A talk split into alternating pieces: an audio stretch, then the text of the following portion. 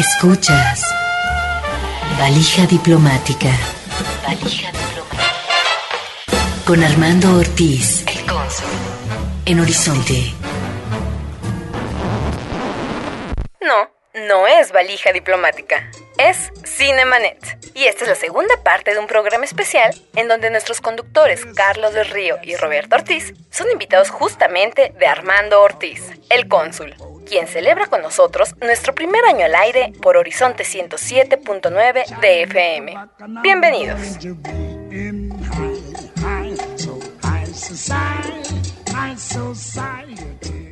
Le Cine. Vive escenas.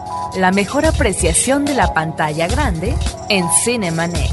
Carlos del Río y Roberto Ortiz al micrófono. Valija cinematográfica.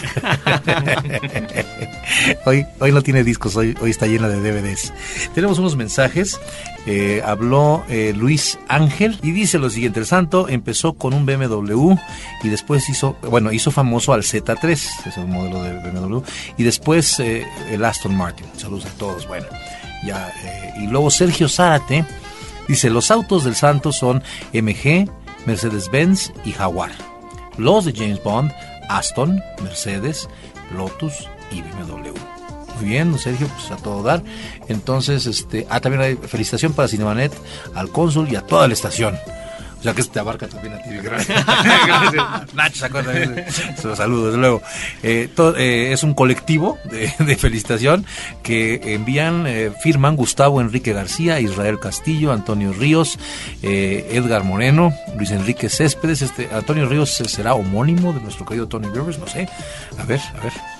Este, pues gracias por su felicitación en nombre del cole- de, de este colectivo. Exacto. que tomó por asalto eh, la valija. Así es que me parece muy bien y muy a gusto aquí platicando del cine y muchas cosas, caray. Eh, bueno, también eh, todas estas series detectivescas, eh, ya, ya que hablamos de Casa Blanca, este, ¿qué tal Philip Marlowe? Este maravilloso personaje que hacía Humphrey Bogart, que después ahí surge su romance y matrimonio con este Lauren Bacall, una de las más extraordinarias este, figuras, visiones iconográficas. Pero que además es una de las actrices que eh, uno la ve en eh, películas donde recientemente participa, una mujer muy bien conservada, ¿no? Tiene un porte, es, es altiva eh, no, en, en- en- en su porte físico. Es realmente una de estas mujeres formidables que además fue compañera en la intimidad de Humphrey Bogart, que estuvo, eh, digamos, eh, eh, con él, y que por otra parte también eh, supo eh, estar con él en momentos, digamos, de definición política, a propósito, por ejemplo, de esta situación que se presentó con el macartismo. Realmente yo creo que es una de las sobrevivientes ejemplares de aquel cine clásico de Hollywood, Sí. Loren Bacall. Sí, además, este, una mujer que, bueno, surge como un mito y cantidad de mitos. Tú sabes que se hablaba de esta famosa mirada Bacall, que tiene una mirada muy, este, gélida, ¿no? Y ella misma confiesa con mucho humor en su autobiografía que alguna vez leí que, este, la mirada, la famosa mirada de Bacall, se debía el, el terror que tenía la cámara y la única manera de, de, de- de sobrellevar esto era mirando hacia abajo. Entonces, esa mirada hacia abajo la consideraba como muy arrogante, muy altiva y Ujú. fue lo que fue, fue su, su emblema, ¿no? fue emblemática. O sea, la- una La mirada imagen. despectiva que se convirtió, ¿no? Icónicamente en otra, en otra interpretación. Así es, fíjate que es otra de las que yo vi, el otro día se me olvidó mencionar, otra de las actrices que yo vi en Londres en la escena, haciendo, no me acuerdo, ahí sí no me acuerdo la obra, pero sí la llegué a ver en la escena ¿Y en qué tal en teatro? Eh, teatro maravillosa, es una, es, eh, ella, ella, eh, el Tony es el, el, el- el- El premio. el premio a la actuación teatral en los Estados Unidos. Ella es- ha sido ganadora del Tony ya en, me parece, un par de ocasiones. Eh, ella ha tenido que luchar siempre con ese estigma de, de- de mujer bonita y no tan buena actriz, ¿no? Y sin embargo siempre ha dado a lo largo de su carrera este, grandes actuaciones. Eh, lo hizo en el teatro, lo hizo en el cine, desde luego.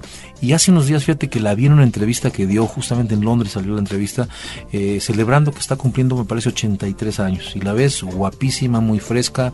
Eh, de ella dijo un día Betty Davis que era, era su, el ídolo de Lauren Bacall. Cuando Lauren Bacall era muy jovencita, ella iba a verle a ella actuar al teatro precisamente. Eh, y bueno, algún día Betty Davis dijo de Lauren Bacall, dice, ella es la única de todas nosotras. Esto era en época del, de- del sistema del estudio, ¿no? De, este, este, este, esas estrellas muy grandotas, ¿no?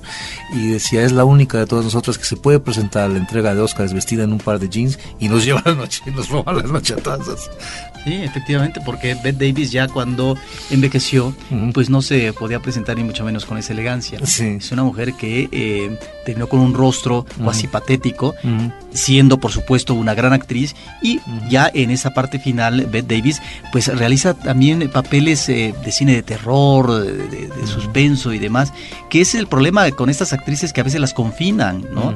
a eh, papeles que ya ni mucho menos tienen que ver con su vena dramática, que fue muy bien aprovechada por eh, grandes directores, ¿no? Porque fue una mujer que logró perdurar desde los años 30, que inicia los 40, los 50 y siempre como una de las grandes actrices de Fíjate, Una, hay una, una, una anécdota muy muy al punto de esto. Ella ya en esta última etapa de su vida un día este, se hizo famosa porque puso un anuncio en el eh, Variety, que es la revista del, gremio, este, y puso actriz de tal edad, se contrata, no sé qué, pues llamaba a la señora Betty Davis, porque si no tengo trabajo, bueno, le llovieron cantidad de llamadas, todo eso, pero que ninguna oferta de trabajo concreta, pero cuando menos sí se hizo. Eh, y bueno, y, esta apariencia en, en Baby Jane, ¿verdad? Este, que también otra película maravillosa. Que ya es la etapa final de ella como actriz, ya eh, casi una mujer anciana, al lado, ni más ni menos, que de Joan Crawford, también ya en un personaje deliciada.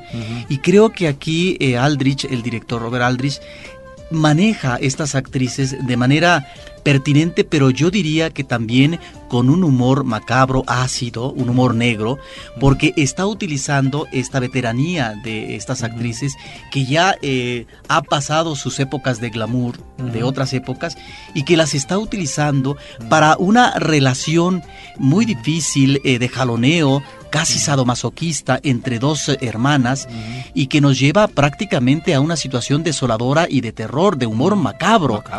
Entonces es el uso el uso diría yo que eh, no es, digamos, como correcto, pero que sin embargo el director las aprovecha genialmente. Sí, hay un momento que para mí es este, mis momentos favoritos en que ella por su alcoholismo, este, que la hermana rica o la, la que, bueno, lleva las finanzas de la del, hogar, este, que es John Crawford, este, pues tiene, le tiene cerrado el crédito en todos los establecimientos, ¿no? Entonces, pues no puede hacerse de sus este, alipuses. ¿verdad? Y entonces llama a, la, tienda de abarrotes, ¿verdad? Y, e imita la voz ya es una imitación de John Crawford, que es vale toda la película, la levita y entonces dice, por favor, habla la señora tal, y me puedes mandar por favor tal cosa, y le mandan el pedido, pero perfecto, porque lo hace extraordinariamente bien. Esa película, eh, por el empleo de estas actrices ya en su etapa final, creo que nos recuerda también a otra actriz que fue famosa eh, desde el cine silente, Gloria Swanson, que en Sunset Boulevard, el ocaso de, una, de, una estrella, la está empleando eh, Billy Wilder eh, ya como una mujer que ya no eh, está en la plenitud. No, la desfigura como, como, como Aldrich a, las otras dos. Sí, en el caso... En la escena cuando llega al set, pues ya viene claro, la amorosa. Aldrich llega al patetismo, llega a un manejo muy cruel en la imagen de estas actrices, pero creo que es eh, muy dramático, es eh, sumamente patético cuando vemos a esta mujer, ¿no? A Gloria Swanson bajando las escaleras con todas las luces porque piensa que efectivamente ya enloquecida que esas luces son porque es el inicio de una gran película porque ella retorna nuevamente a los sets, ¿no? Sí, bueno, ahí lo macabro y lo, y lo, lo, perverso es que la, única vez la llevan porque querían rentarle su Rolls Royce, este auto de lujo, para, o sea, casi como un prop, ¿no? Este, y era para lo que le habían llamado, entonces es una es este lo, patético de la escena, ¿no? Ahora, un gran guion, porque cómo arranca la película, ¿quién nos está narrando? La narración es de un cadáver de un hombre que ha sido asesinado en la piscina de esta estrella de otra época que fue Gloria Swanson. No, en este caso en la película es, un giro muy interesante al género detectivesco, fíjate, que inicio de toda esta conversación. Eh, hay otra película, recuerden ustedes cuál es, que también me gusta mucho porque comienza con un hombre que entra a un bar, en, me parece en Los Ángeles, en plena época del jazz, entonces el jazz es la gran música, precisamente las grandes bandas, y le, le alguien en la bebida, no se ve nada más la mano de alguien que le ponen un cierto veneno que le va a producir la muerte, al día siguiente amanece con una gran cruda que no está, va con el doctor dice, usted se va a morir, está, usted es, un hombre muerto, me dijo que tiene tal intoxicación, y él empieza a investigar su muerte, su asesinato, y según antes de morir todavía llega y, descubre descubre a, los culpables. La película se llama Muerto al llegar, Dead on Arrival. es, es una película que también tuvo su remake por ahí de los años 80. Eh, creo que también es una versión afortunada la, la, versión reciente y que este efectivamente no inicia con este hombre ya que se sabe condenado a la muerte investigando quién lo asesinó. En la versión de los ochentas eh, eh, resulta que es un compañero, porque el, personaje principal es un catedrático, es un escritor eh, que tuvo su momento de gloria, que está buscando uno nuevo, pero un compañero eh, con que, lo pues le tiene envidia, le roba su libreto y lo y lo quiere y lo quiere asesinar, ¿no? Justamente. Así Y hay otra de estas excepciones, eh, giro interesante. Recuerdo una película en la que el asesino en la escena inicial eh, sale y dice o narra de alguna manera que él va a asesinar a alguien. Pues ya sabemos quién es el asesino. Lo que no sabemos y nos lleva toda la película a descubrir es quién es el asesinado o a quién va a asesinar, porque también es un giro muy interesante sobre el, tema básico del asesinato. Que también sería similar a lo que hacen en Memento, ¿no? En la película que aquí le pusieron Amnesia. Esta película que está contada por secuencias que van del, del presente hacia el pasado, ¿no? Y que empieza justamente con la muerte de un personaje eh, que es ahora sí que anticlimático, ¿no? O sea, empieza con la muerte de alguien, pero lo que logramos entender cuando acaba la película en su última escena es por qué lo mata, ¿no? Que es lo, lo inquietante.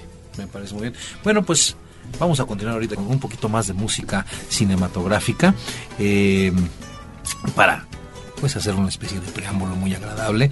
Eh, ah, una, una favorita mía. Ahorita que hablamos de William Holden, ¿qué les parece otro, otro género que es el, eh, la guerra en el cine. El puente sobre el río Kwai, mm. hablando de William Holden. Y, de Ale que mencionábamos la semana pasada también, El puente sobre el río Kwai.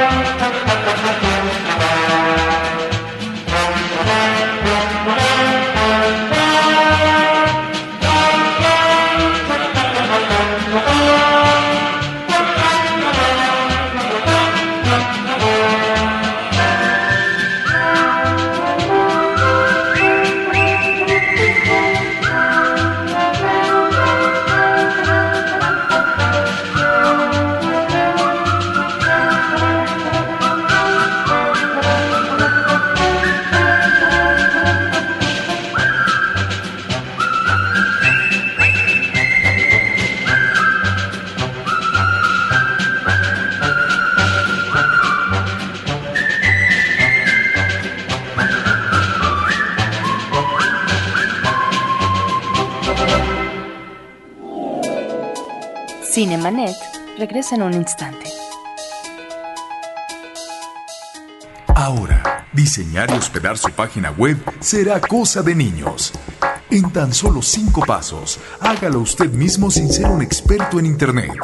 Ingrese a suempresa.com y active ahora mismo su plan. Suempresa.com, líder de web hosting en México. ¿Quieres anunciarte en nuestros podcasts? Este espacio está reservado para ti. Llámanos al 2455 5096 o escríbenos a ventas arroba frecuenciacero.com.mx. No lo pienses más. Sé parte de la revolución publicitaria en Frecuencia Cero. Digital Entertainment Network. En la historia. Acompaña a Roberto Jiménez a recorrer México en la historia. Porque La Máquina del Tiempo es un podcast de Frecuencia Cero. www.frecuenciacero.com.mx. Historias múltiples en tiempos cortos. Cinemanet. Regresamos.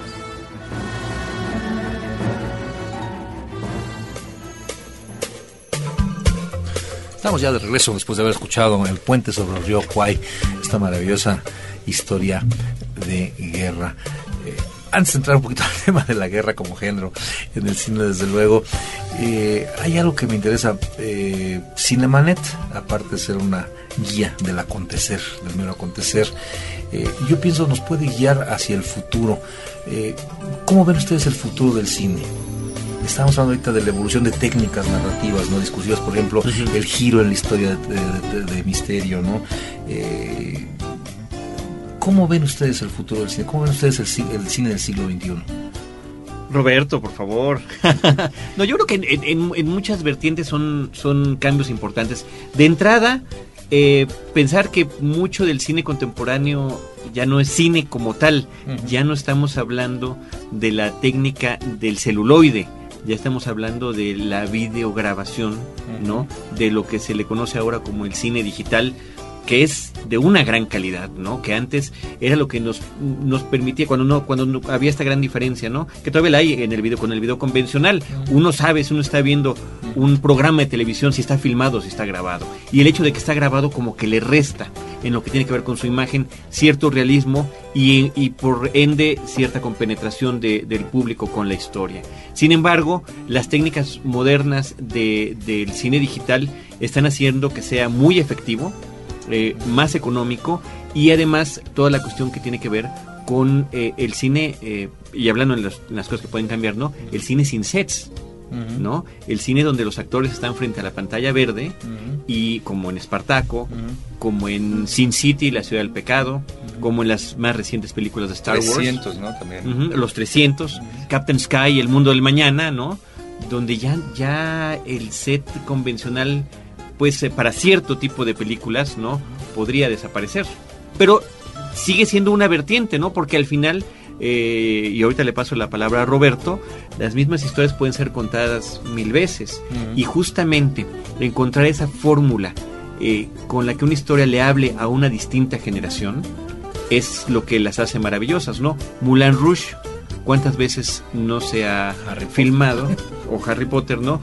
Y eh, en el caso de Moulin Rouge, retoman elementos de la música pop contemporánea como parte de los diálogos de los personajes y, es una película inmejorable, ¿no? El cine es una industria, pero siempre han existido estos afanes eh, de nuevas generaciones de tratar de hacer otro tipo de cine.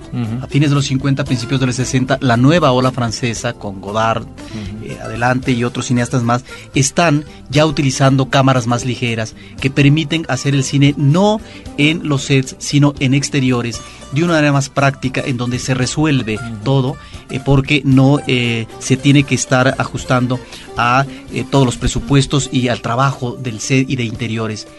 Y si nosotros observamos sobre todo en los 60, 70, con estas otras posibilidades, en el caso del cine de formatos pequeños a propósito del Super 8 milímetros, del 16 milímetros, son efectivamente soportes que van a permitir a nuevas generaciones manejar de una manera más libre fuera o al margen de la industria porque no han ingresado o se les dificulta ingresar a la industria. Eh, eh, en la actualidad sí existe esta posibilidad en términos de soporte de que a través del video pueda eh, fácilmente un estudiante, un profesional, hacer una película, largometraje de ficción o documental.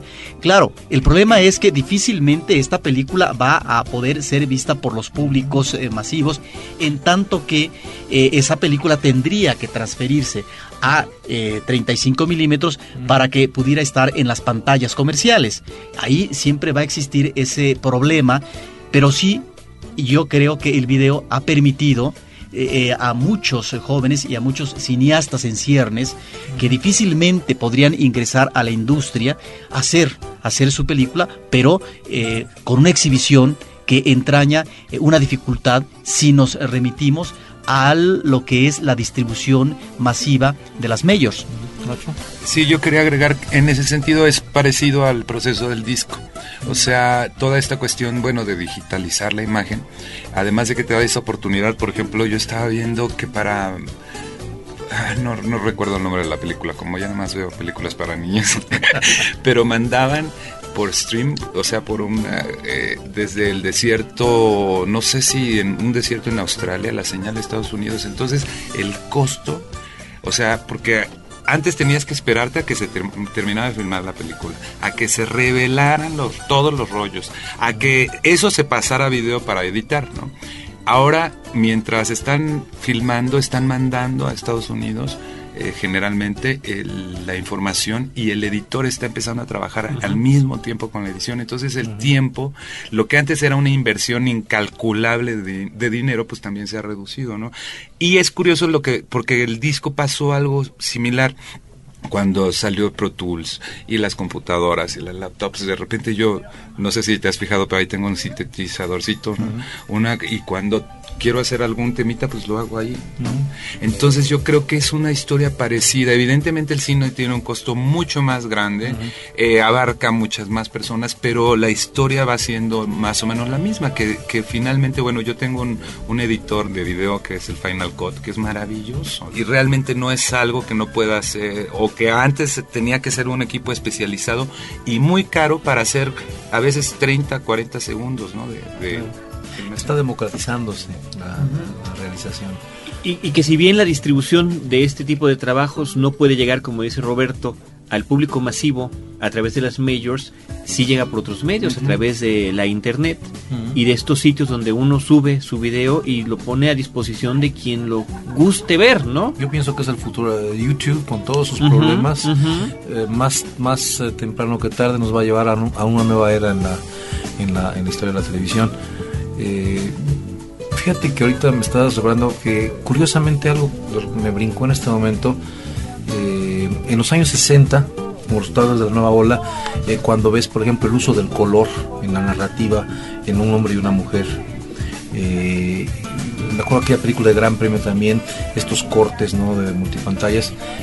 todo esto sí era muy novedoso, pero se perdió.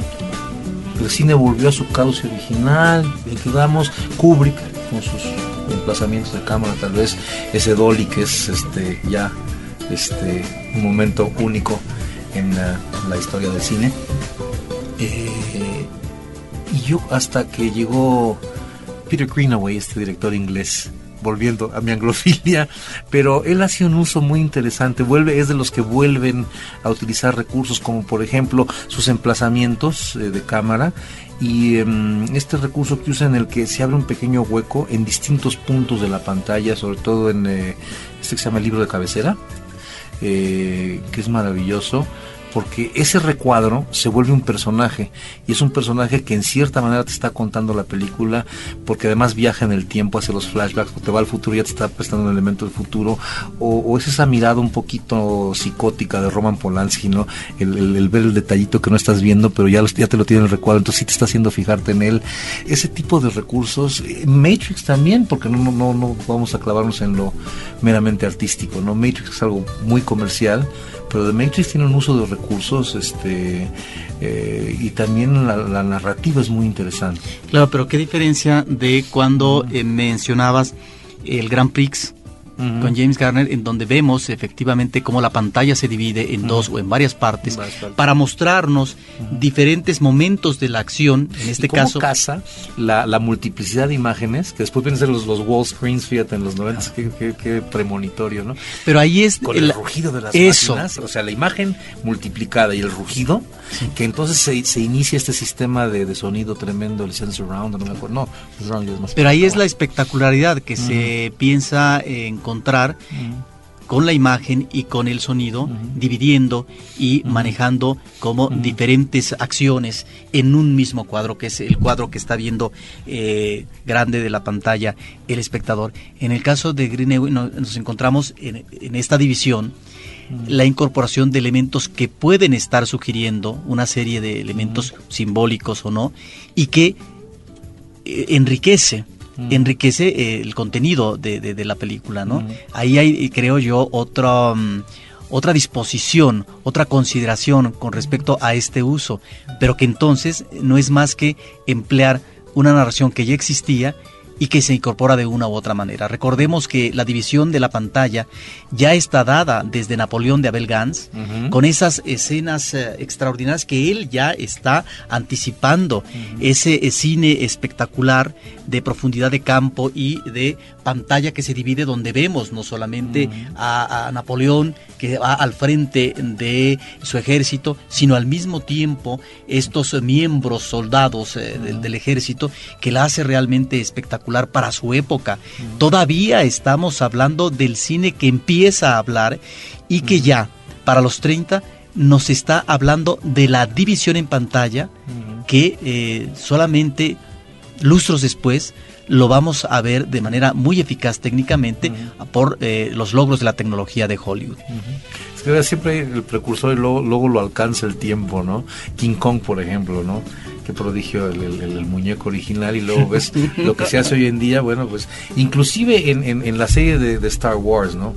La primera película que luego no es la primera por el uso del tiempo como recurso eh, de nuevo. Pero tú ves los efectos en la primera cuando los ves hoy en día con, ya no solo contra los de la tercera o la que sea se, me olvida el orden este y no ayudan mucho la secuencia eh, pero simplemente con lo que hay hoy en día y resulta crudísimo no este inclusive hay, hay cosas que porque bueno siguiendo la lógica de la historia, de que él conoce a, Alec Guinness, Obi-Wan Kenobi, a que lo mata Darth Vader en el duelo, ¿verdad? Pues pasan 24 horas realmente, ¿no? Entonces dice él, tiene una, línea que a mí siempre me hace reír, ¿no? Porque dice, jamás lo voy a olvidar, que hace 24 horas lo conoces. no, y lo peor aún es que los tíos con los que vivió toda su vida, que encuentra, ¿no? Eh, quemados, carbonizados, pues así como que, mm, pues ya me tengo que ir del planeta, ¿no? ya, no me sirve. Ya no tengo para qué quedarme aquí. Claro. Bueno, el cine de fantasía también, eh, que también tiene sus referencias. Tú siempre hay este, este viaje en el tiempo y esos. Eh, yo me acuerdo la, la serie de, de, cortometrajes, aquellos de Flash Gordon. ¿no? Y siempre es esta. Y tú hablabas de una cosa que es importantísima, que son eh, las historias épicas. Es muy importante porque si tú te fijas, el origen de todas las grandes literaturas es un poema épico. Desde Gilgamesh, que es el más antiguo conocido, eh, la Iliada, la Odisea, la Chanson Roland en la literatura francesa, el Beowulf de la literatura inglesa. Siempre eh, la, novela épica algo tiene que nos ha fijado, ¿no? Como sociedades y el, brincándose en el tiempo tremendamente, pues es lo que tiene el cine, ¿no? La atracción. Eh, ¿Qué encuentra el cine que te atrae, ¿no? Y cómo el cine, eh, mi pregunta tal vez sería, ¿no? ¿Qué va a ser el cine para atraer al espectador en el siglo XXI.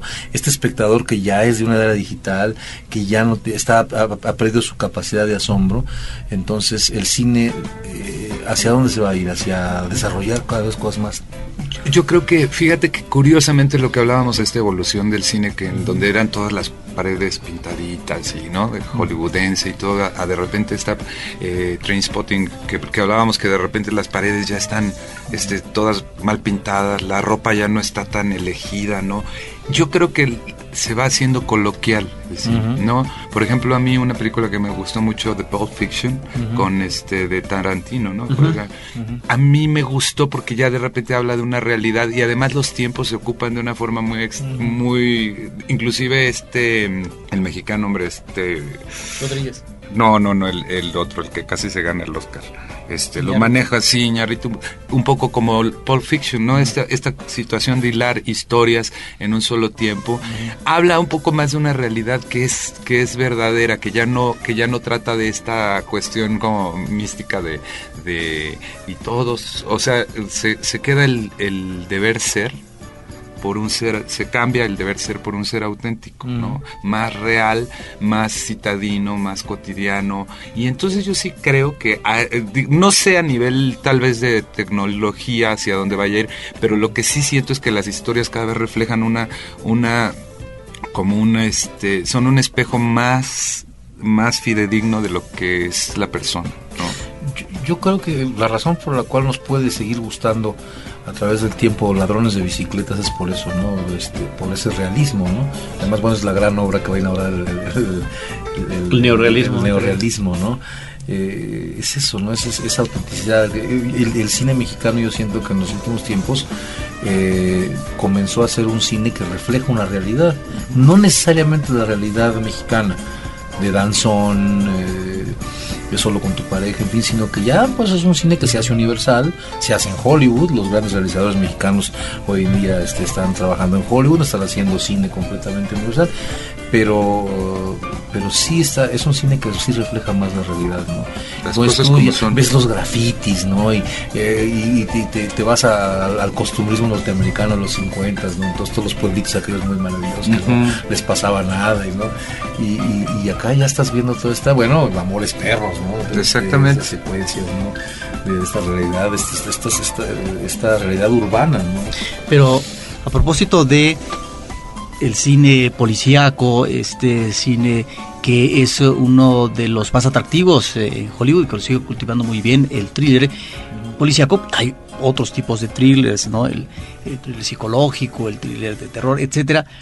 Es algo en donde el cine mexicano está en deuda, porque ante una realidad terrible, la política, la económica, pero también la que tiene que ver con la seguridad del ciudadano, a propósito de la violencia, del crimen, organizado o no, ahí es donde creo que el cine mexicano no eh, se ha emparentado como otras cinematografías, por qué no considerar el thriller en eh, Francia o en Hollywood, en donde sirve precisamente para estar abordando los grandes temas que se viven en una sociedad.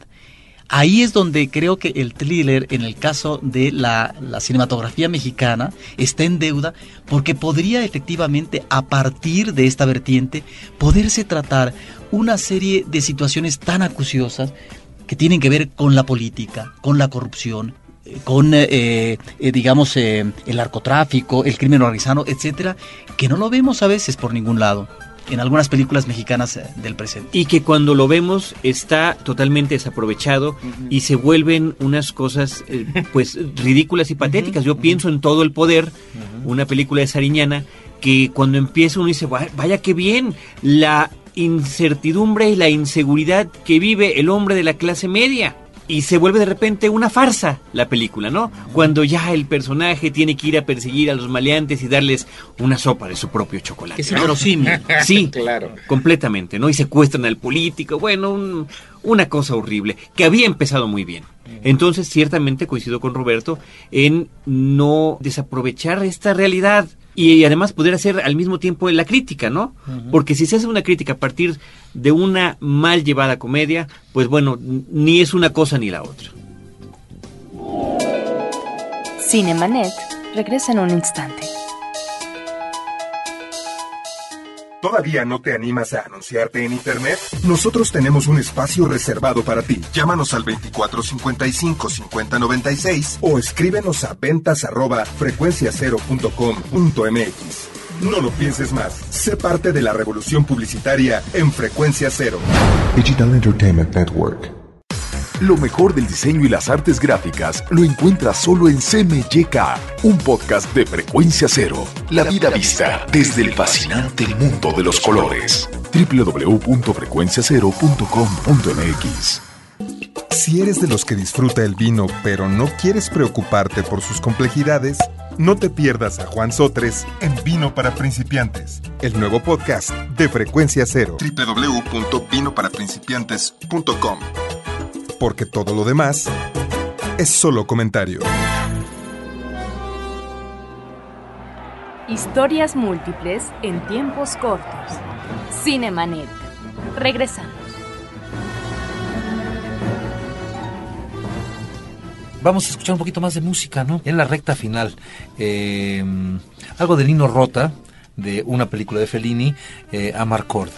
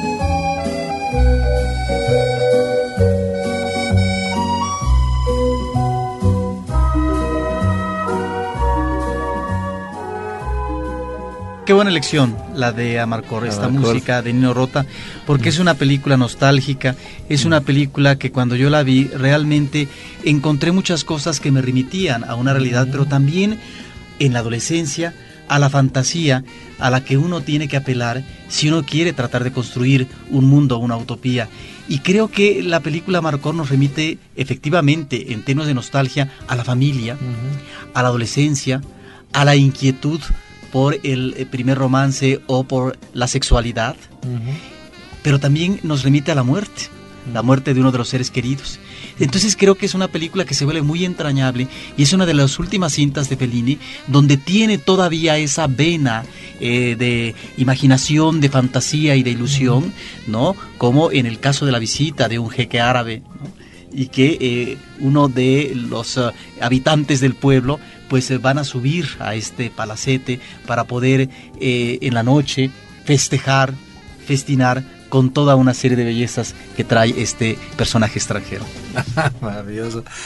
Bueno, cuando, cuando no ven cine, ¿qué hacen ustedes? Uy, yo sé que es una pregunta difícil. Ver programas de televisión. De verdad, de verdad. Es, es muy interesante lo que ha pasado. A mí me ha gustado la televisión de toda la vida. Platicábamos hace rato con Nacho y me decía que, que cosas de las que se recuerdan mucho a veces son los jingles de los programas, de los anuncios de televisión. Eh, diálogos de los anuncios, ¿no? También que veía uno y otra vez, a pesar de que no había ni siquiera la videocasetera, ¿no?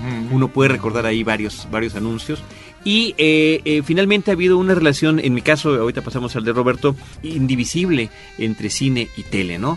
Porque a través de la tele uno ve mucho cine, pero también a través de la tele uno puede ver ciertas series que eh, pues siguen ocupando un lugar importantísimo. Yo nada más mencionaría eh, The Twilight Zone, la famosa dimensión desconocida, que sigue siendo una referencia obligada, y cómo a lo largo de los años eh, toda la cuestión de los programas de televisión ha ido evolucionando. ¿no? Yo soy fan, entre otras cosas, de Star Trek, ¿no? De Viaje a las Estrellas, que es una saga que se disfruta capítulo a capítulo a lo largo de las cinco series que han generado hasta el momento, ¿no? Y a lo largo de, más de cuatro décadas, 41 años de Star Trek. Pero eh, en años recientes, eh, la televisión muy inteligentemente ha recurrido al formato cinematográfico, a la continuidad de las historias y los personajes. La famosísima película hecha para televisión. Que es otra vertiente, importante, ¿no? Y eh, en series, por ejemplo, como 24, como Lost, como... Los Sopranos. Los Sopranos, ¿no? Donde la continuidad es un elemento importante. Y entonces nos encontramos ante unas posibilidades que a veces no existen en el cine, que es la de explorar las psicologías y personalidades de cada uno de los personajes a lo largo de los 12, 22 eh, capítulos que tiene una temporada y después seguirlos a lo largo de los años, ¿no? Se vuelve otra relación eh, entrañable y que uno como espectador agradece cuando estas historias son inteligentemente contadas, ¿no? Que es algo que intentaron hacer recientemente en eh, Televisa, en el Canal 5, presentar, creo que cada día, un tipo de serie que eh, de diferentes tipos, que tenía que ver con la acción, que tenía que ver también con eh, vertientes genéricas, pero parece que no les funcionó, que era hacer la televisión a la manera del cine, ¿no? Ah, la televisión de la gringa, ¿no? Sí, y no les funcionó. Creo que es el intento fallido por parte de esta eh, productora, esta compañía de televisión, que quisiera no ponerse a la par, pero de alguna manera captar a estos espectadores que ya están muy metidos en estas series que tú dices y que realmente tienen sus fans. Porque no solamente ven eh, a través, en este caso, eh, del cable, estas series, sino que compran los videos o se los pasan tu mes prestado, por ejemplo, algunos, y es la manera de disfrutar estas series que son espléndidas. Pero no has respondido tú la pregunta, Roberto. ¿Qué haces tú cuando no estás viendo el cine? Porque así evade normalmente. Ah, bueno, ir a los museos. ir a los museos, claro. O irme a ver Turandot, por ejemplo, que me llama mucho la atención que sea esta compañía de Teatro Colón y que eh, quisiera yo eh, ver si realmente es esto que veo a través de la fotografía o de los reportajes televisivos, si tiene el portento, la espectacularidad y sobre todo el, manejo escenográfico que eh, vamos a ver si realmente es eh, no solamente portentoso, sino que tiene la calidad suficiente, porque hablan mucho de lo que es el elemento propio del escenario, los vestuarios y demás. Tendremos que ver qué tal son las voces, porque por cierto va a estar ahí una, un tenor mexicano que habrá que ver, digamos, cuál es su comportamiento musical. Maravilloso. Eh, te me recordabas un amigo que decía hace unos años, decía, mira, amigo eh, director de cine, lamentablemente fallecido, Alberto Bojorques, querido amigo, eh, y decía, es que es increíble, dice, mira, eh, lo que un personaje como Walt Disney puede lograr, ¿no? dice, si yo ahorita voy a gobernación, y presento un argumento, o a Cinematografía RTC, ¿no? Para una película en la que hablo de una adolescente ¿verdad? Que es expulsada de su, de su hogar y que vive en unión libre con siete enanos en esta cohabitación, ¿verdad? Pues bueno, me lo rechazan, ¿verdad? Completamente. Dicen, en cambio, el señor Walt Disney hace 50 años lo hizo y es Blancanieves y los siete enanos. Acabas de mencionar un director mexicano importante. Es un cineasta de la mujer. Es un cineasta que logra abordar muy bien para su época, de las clases medias, eh, cierto tipo de personajes, pero sobre todo, en el él se centra, tiene una gran inquietud por estos personajes juveniles, adolescentes.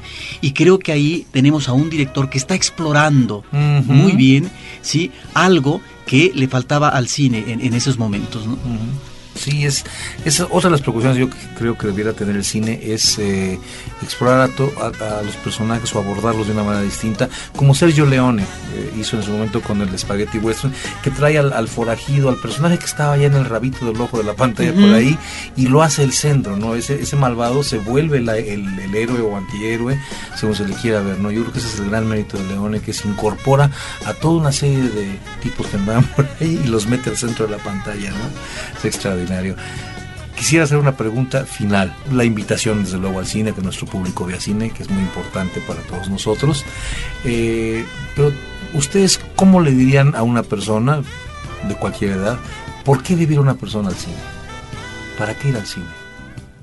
Bueno, hay todas las razones del mundo para hacerlo, ¿no? Yo, de las, de las primeras que, que me vienen a la cabeza porque es por lo que me gusta a mí ir, es a estar inmerso en mundos distintos a los de nuestra realidad cotidiana. Y no nada más por la mera cuestión del escapismo, porque como hemos dicho en otras ocasiones, bien podemos ir a ver viajes espaciales o animales prehistóricos en la pantalla, pero también, como mencionábamos hace un ratito, la cuestión de estas eternas historias, por ejemplo, de amor o desamor que pueden ser contadas y recontadas de mil y una maneras distintas, ¿no? Uno. Dos, la posibilidad de poder compartirlo con el resto de las personas. El cine llega a ser una experiencia común, yo lo sigo considerando como un rito importantísimo y lo que nos mueve a tanto a Roberto como a mí para estar eh, en los micrófonos comentando y platicando de cine es esta necesidad de compartirlo, esta necesidad de tener una, un contexto común y eh, que aunque haya personas que no nos conozcamos o no nos hayamos tratado nunca, podemos decir, ¿y, cuál es tu película favorita? Tal. ah, pues a mí me gusta por esto, por esto. Por eso. Claro. Todo se inició hablando de Casablanca, que de una u otra manera a todos nos, toca. Exactamente. este, de alguna u otra manera muy personal. Bueno, el gran Houdini, el escapista. Yo pienso que más que pensar en ir al cine como un escapismo, uno tiene que pensar en ir al cine para divertirse creo que el aspecto lúdico es fundamental. Al cine hay que ir a eso, a divertirse.